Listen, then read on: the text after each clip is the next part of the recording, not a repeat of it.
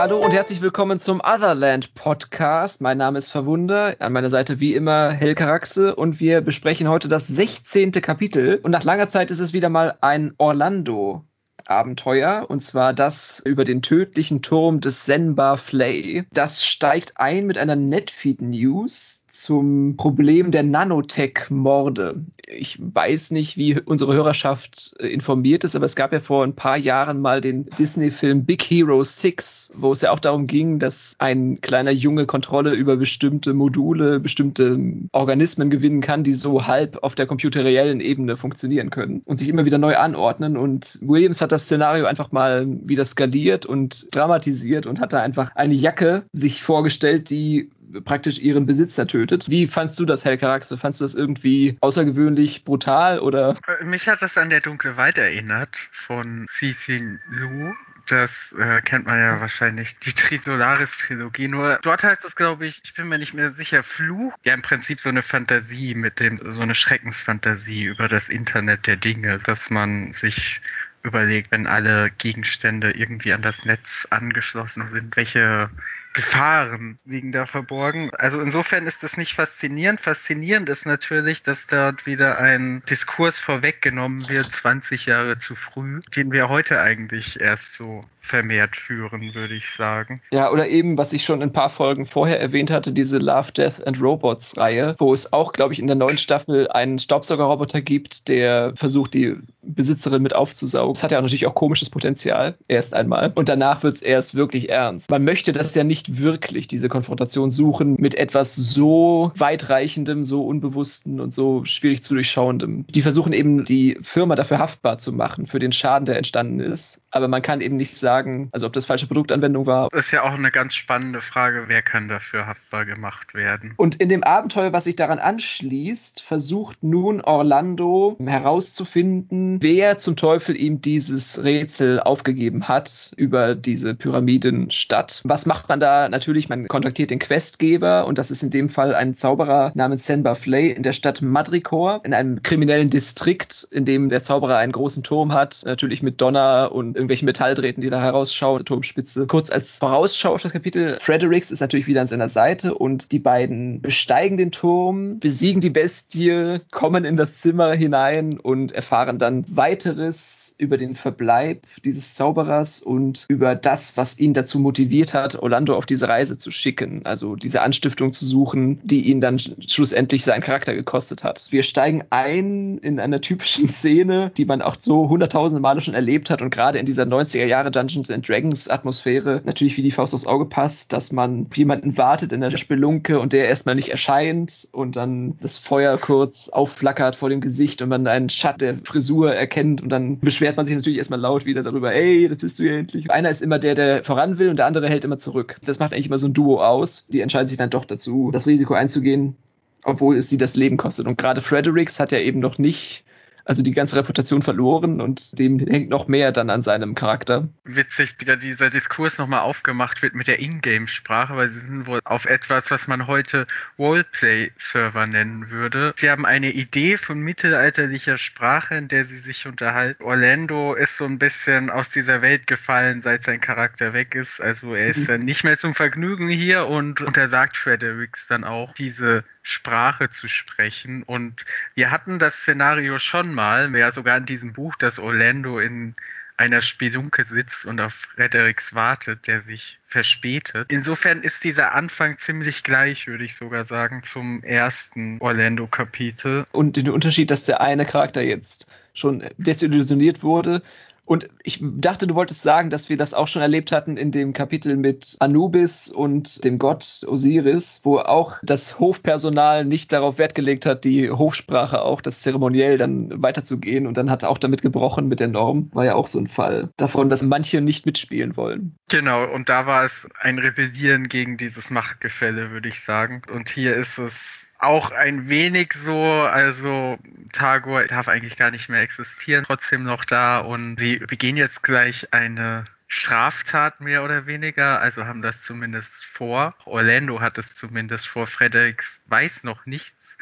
Und vielleicht möchten wir noch die Information geben. Also Tagor wurde ja getötet, also der Charakter von Orlando und bekommt ihn im Prinzip so auf Zeit zurück, weil er Einspruch gegen diesen Tod eingelegt hat. Und nach den Regeln ist es wohl so, dass man dann seinen Charakter wiedererhält, bis das hohe Schiedsgericht, heißt das im Deutschen, die Entscheidung getroffen hat, der Tod rechtens war. Und dadurch hat Orlando jetzt quasi die Möglichkeit, seine Unschuld zu beweisen. Im Englischen heißt es einfach nur The Table, die Tischwächter oder die, die äh, Hoheit des Tisches. Das meine ich eben mit dieser Übersetzerfreiheit, die sich da Hans-Ulrich Möhring auch nimmt, manchmal, um das noch stärker zu germanisieren vielleicht. Standrecht ist das ja eigentlich eher. Die müssen jetzt investigieren und dann wird der Shadow Ban, den er jetzt hat, zu einem richtigen Ban umgewandelt oder eben er wird wieder zurückgeholt. Heute würde man sagen, das sind die Game Master. Die TOS, die Terms of Service Richtlinien. Das Gefühl hatte ich auch die ganze Zeit. Also, dass sie auch sagen, dass diese Mission, die sie jetzt angehen, so eine Art von Netflix-Simulation ist. Uh, hey, that's Major Crafty, Gardino. Kind of like getting out on bail so you can prove you're innocent like that Johnny Ice Pick Flick sagen, dass sie das daran erinnert, dass es ja auch teilweise Leute gibt im Gefängnis, die durch eine Mission in der freien Welt wieder ihre Unschuld praktisch wiedergewinnen können. Die Suicide Squad arbeitet ja auch nach demselben Prinzip, wenn man das mal ein bisschen ausweitet. Und er ist jetzt praktisch auch auf Bewährung draußen und wenn er es schafft, seine Unschuld selbst zu beweisen, dann hat sich das erledigt sowieso. Also diese ja. Review-Phase. So redet sich Orlando das zumindest zurecht.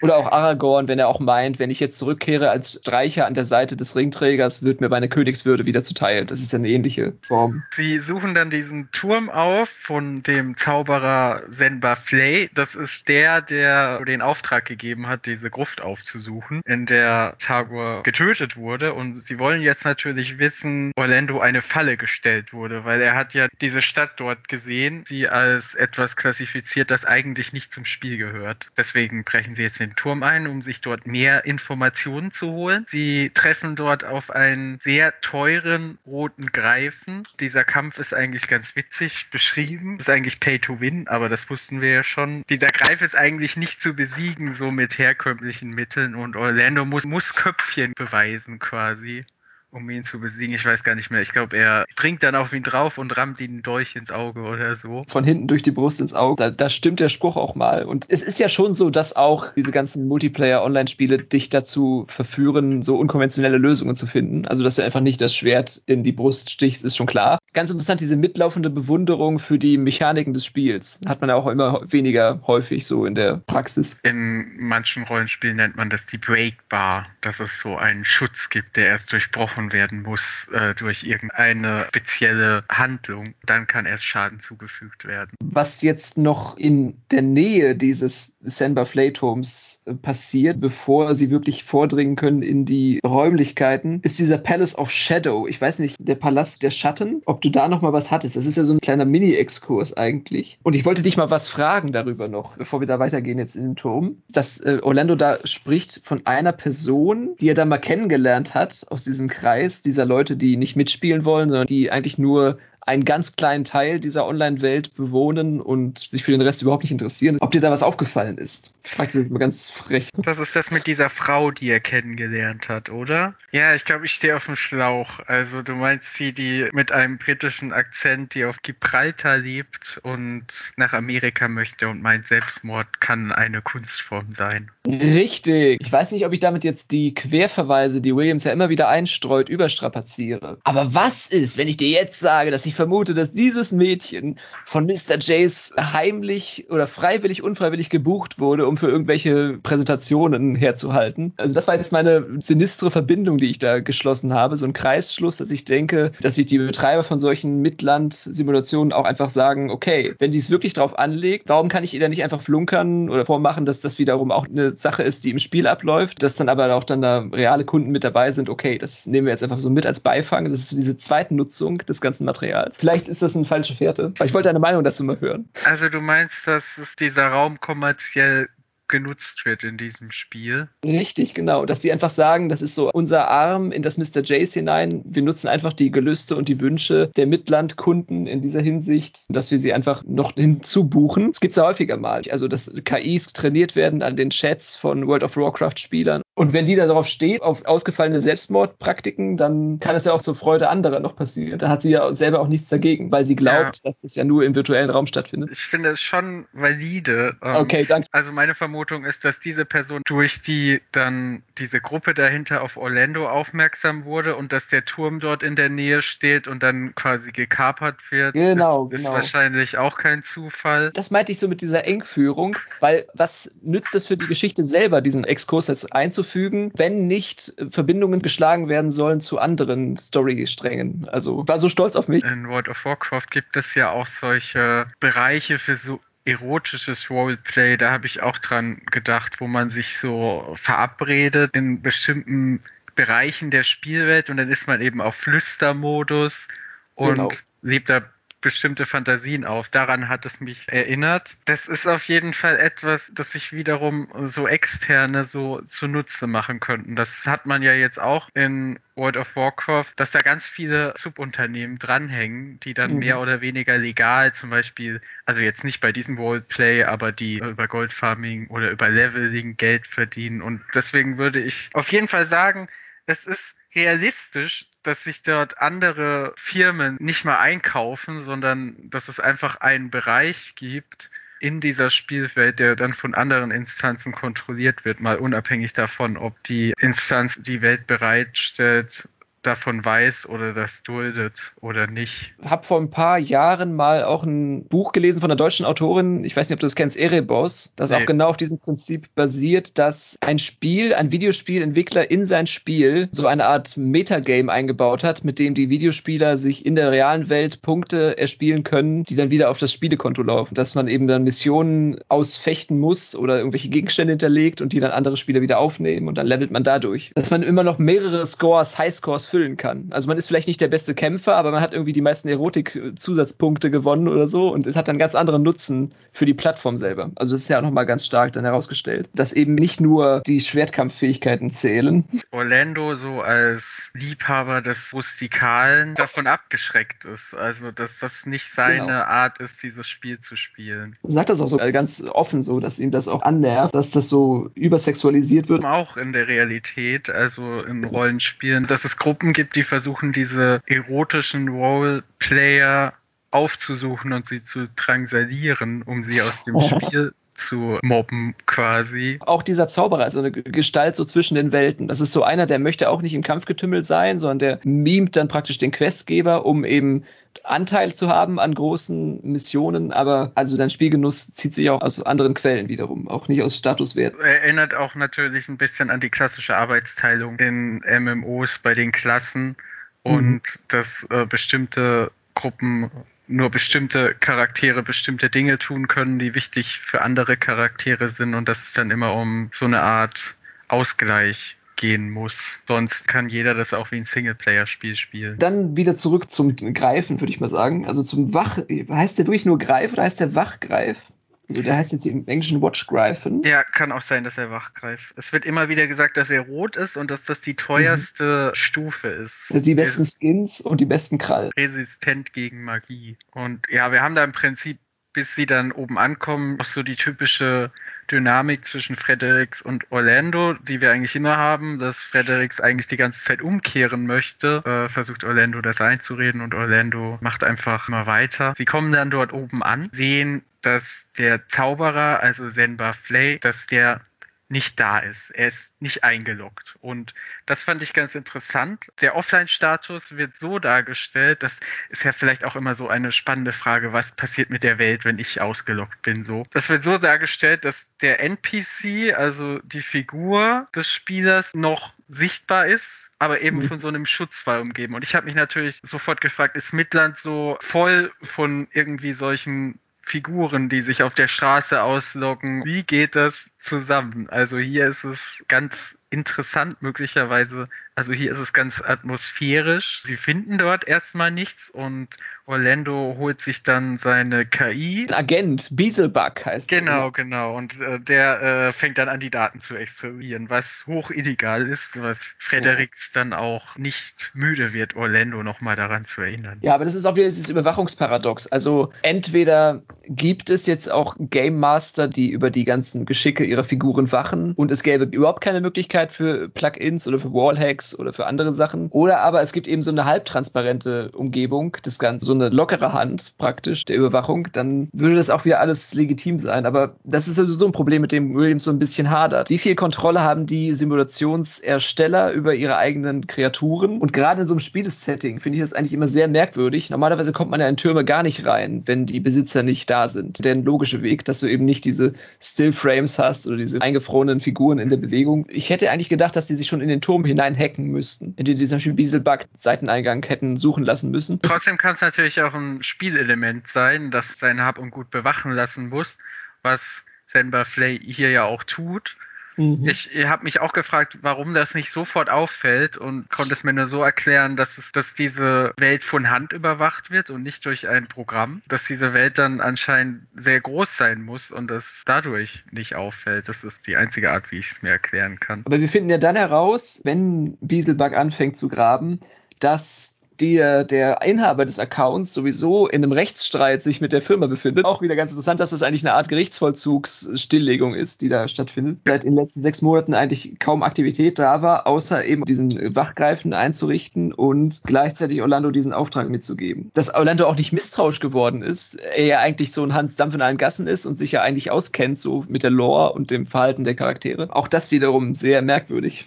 Das ist nicht schon früher bemerkt, dass der so inaktiv ist. Finden ja dann auch sogar ein Urteil von dem Gericht, dass, dass dieser Turm verschwinden muss. Also wir erfahren gleich, worum es da wirklich geht, aber der Inhaber wohl verhindert ist durch höhere Gewalt. Deswegen hat seine Familie geklagt und dadurch dürfte dieser Turm eigentlich gar nicht mehr existieren, so zu diesem Zeitpunkt das Verwunderliche daran. Und das ist auch etwas, wo du dir auch ein kleines Lesezeichen dran machen könntest, weil das uns immer wieder begegnen wird, dass Welten fortexistieren, obwohl die Umstände ihrer Existenz mehr als fragwürdig werden. Ich mag das. Dieses Gehen durch so abgesperrte Beta-Versionen der Welt. Eigentlich ist das auch wieder der Reiz, den das Ganze dann ausmacht. Ja. Ich weiß nicht, kennst du den ersten Miyazaki-Film, den er gedreht hat, noch bevor Studio Ghibli geöffnet wurde?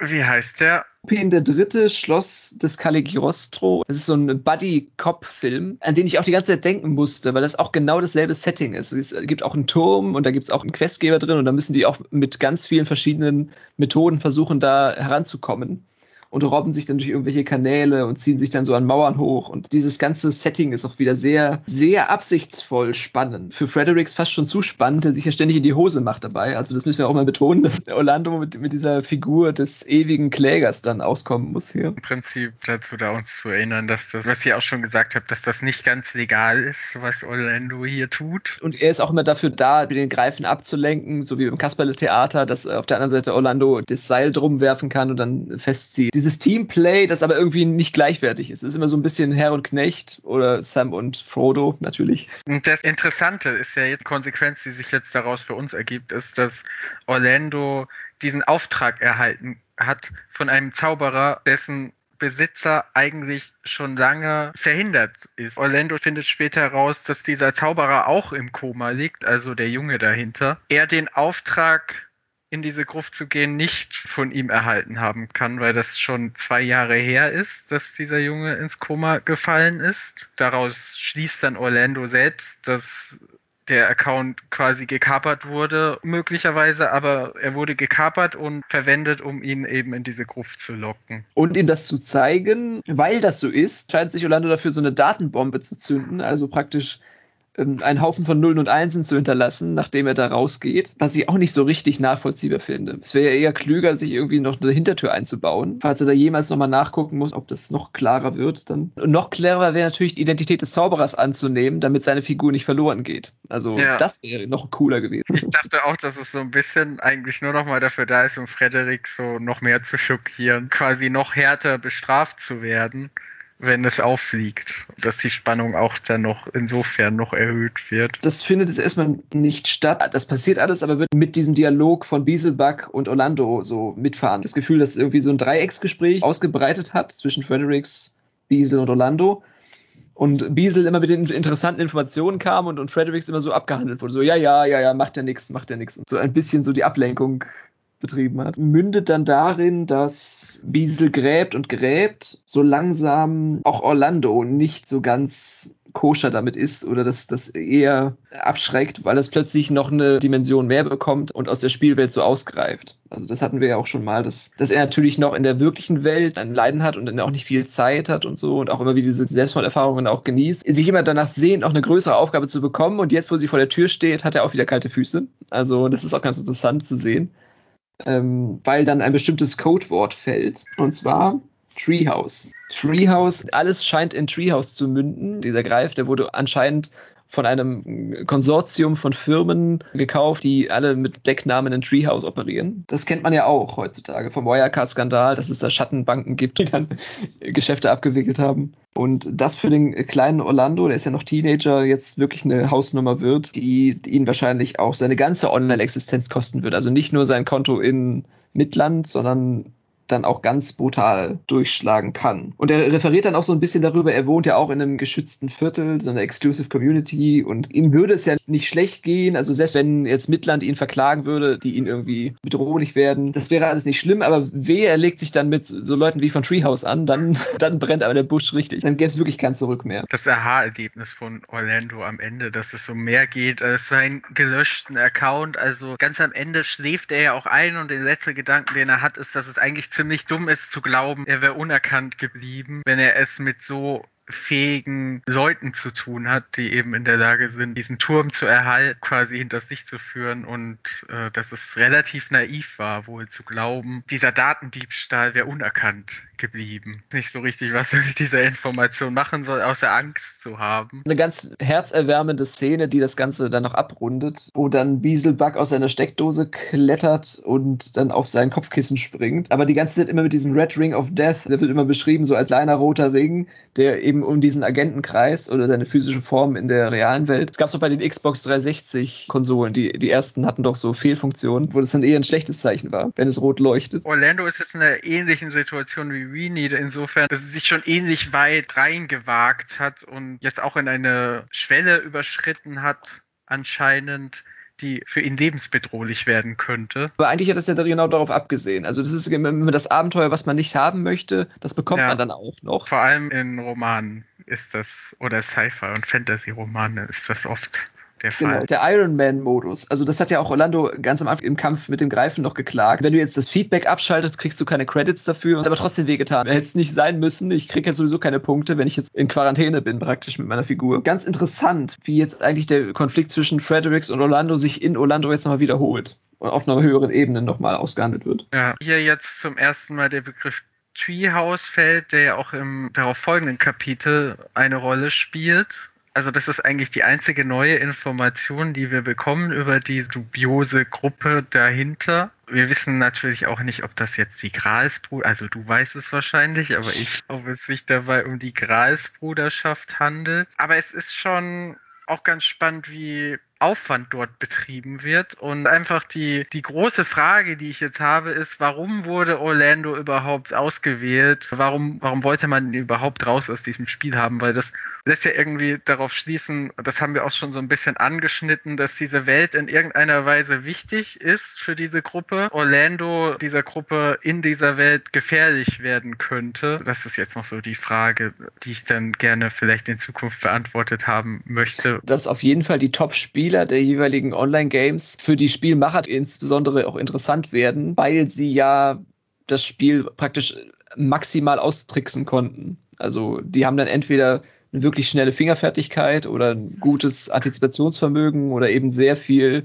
äh, Ausdauer zum Grind. Aber gerade solche Leute sind ja dann auch gefragt. Also es gibt ja auch so, Komitees, die versuchen, neue Streamer heranzuzüchten, die dann große Zuschauerscharen auf sich ziehen. Und da werden auch eben so Leute gesucht, die so eine Eisenlunge haben oder die extremes Sitzfleisch oder extrem freundlich sind, auch nach acht Stunden Stream. Und Tagor ist ja berühmt und berüchtigt zugleich, hat eben ein sehr besonderes Set an Fähigkeiten, was eben so Durchhaltevermögen angeht und Co. Das kann natürlich gefährlich werden in der Hinsicht, dass jemand eben immer weiter nachgräbt. In gewisser Weise ist ja das Herausfinden, dass Treehouse was damit zu tun hat, ja immer auch schon der Ausweis, dass der Kandidat, den sie sich da herausgepickt haben, tatsächlich der Aufgabe würdig ist. Also wiederum so andersrum gedacht, dass sich das dann schon findet. Was ich immer noch nicht ganz, also eigentlich überhaupt nicht verstanden habe, was aber wahrscheinlich auch so gedacht ist an dem Punkt, ist, warum man den Leuten immer die Stadt zeigt. Also darüber haben wir ja letztes Mal in dem Really-Kapitel Kriegsgebiete gesprochen. Das ist mhm. eigentlich komplett, also man zeigt den Leuten die Stadt und lässt sie dann verfolgen so und umbringen. Was dann diese ganze Motivation dahinter ist überhaupt, das verstehe ich noch nicht so ganz. Geht es bei Orlando um etwas anderes? Winnie wurde die Stadt ja nicht freiwillig gezeigt. Sie hat sie im Prinzip zugespielt bekommen, während Orlando ist ja fast eine Einladung bei ihm gewesen, an den Ort gelockt, an dem sich